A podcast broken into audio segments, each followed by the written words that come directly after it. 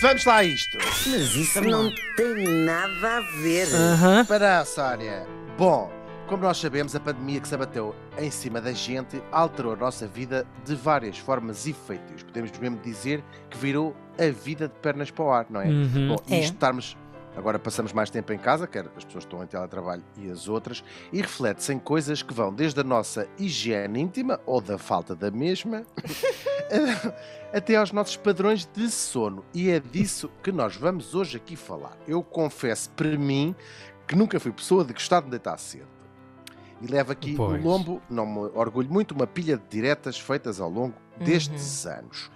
Claro, isto de passar noites em claro, por exemplo, quando somos estudantes ou quando já trabalhamos temos que entregar qualquer coisa, temos assim um prazo, ou simplesmente quando não conseguimos dormir, tem sido até bastante glamorizado, que é um, é um drama, de certa maneira. E há, há pessoas que gostam muito de dizer ah, hoje só dormi não sei quantas horas, e é quase a gabar isso, não é? "Ai, Vou fazer aqui dormi." um, um pequeno à parte que quando eu fui para o meu curso de jornalismo no Senjor, lembro-me de uma colega minha dizer assim: Ai, o meu maior sonho é, pá, é fazer diretas a trabalhar, ficar com umas olheiras Pois. assim até. E eu pensava assim: Isso é só estúpido, gosto tanto de dormir. Mas sim, É em verdade. Certas profissões é super romantizado esse, esse sacrifício, pronto. É, Sim, em- na, na maior parte delas hoje em dia, e Uhum. os médicos andam mesmo preocupados, os especialistas do sono, preocupados com esta glamorização da falta de dormir, até porque os efeitos são mais graves e mais duradouros do Uhum. que a maior parte das pessoas pensa. Alguns especialistas do sono dizem que ah, chamam a falta de sono a grande epidemia dos tempos modernos, ou pelo menos Uau. chamavam até há um ano atrás. Pois.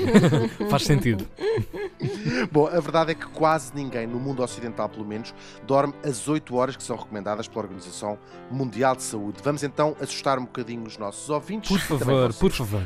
A prática continuada de diretas, dizem os médicos, está comprovadamente ligada, por exemplo, ao aparecimento de doenças psiquiátricas como a depressão ou até mesmo o distúrbio bipolar.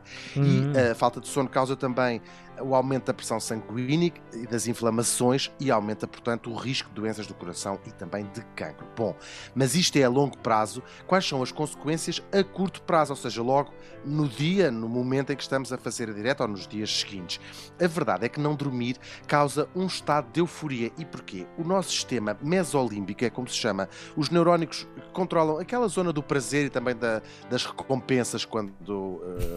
eh, basicamente o prazer, vá. Uhum, ok. Ele é altamente estimulado pela, pela falta de sono e produz uma substância que se chama dopamina, que é uma espécie de droga, e isto faz com que logo a seguir a uma direta, portanto no dia a seguir, nós sentimos mais motivados, mais criativos, mais otimistas e até afeta positivamente o desejo sexual. Bom, e pergunto a vocês, e coisas más há?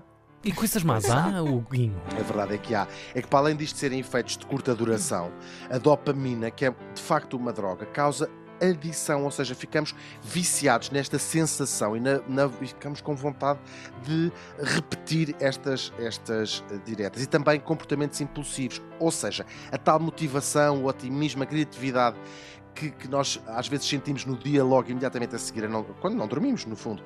Ah, o que é que acontece? Acontece porque o cérebro desliga, por assim dizer, as áreas que controlam o planeamento, a avaliação de decisões e por isso tudo nos parece boa ideia, seja Uhum. guiar bêbado a 300 km a hora numa autostrada Uhum. ou acordar às 6 da manhã para fazer um programa de rádio. E mais grave ainda, os neurocientistas avisam que, a- neste caso, a plasticidade do cérebro, ou seja, a capacidade do nosso cérebro se adaptar a novas circunstâncias, aqui funciona a nosso desfavor, porque se habituarmos o cérebro a passar noites em branco, o sistema, o tal sistema mesolímbico, Olha aí, passa Ana a Marta. considerar aquele, aquele Pois. padrão como O normal. normal. E as alter- É verdade. E as alterações, ou melhor, os danos, podem mesmo ser permanentes. Eu aqui estou a falar para as pessoas que escolhem, claro, voluntariamente, por uma razão Claro. ou outra, passar as noites em claro. Nós sabemos também que as insónias dispararam e muito durante a pandemia e há Uhum. pessoas que querem dormir, mas simplesmente não conseguem. Existe uma série, nós até já falámos disto aqui, uma série de métodos, a internet está cheia deles e de apps, claro, e em casos mais extremos fica aqui o aviso, deve-se mesmo consultar um médico.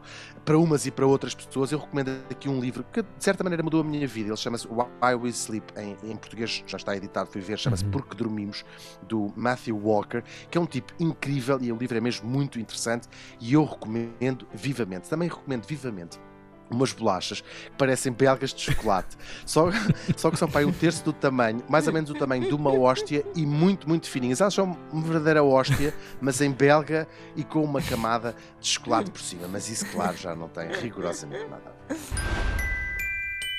Mas isso não tem nada a ver.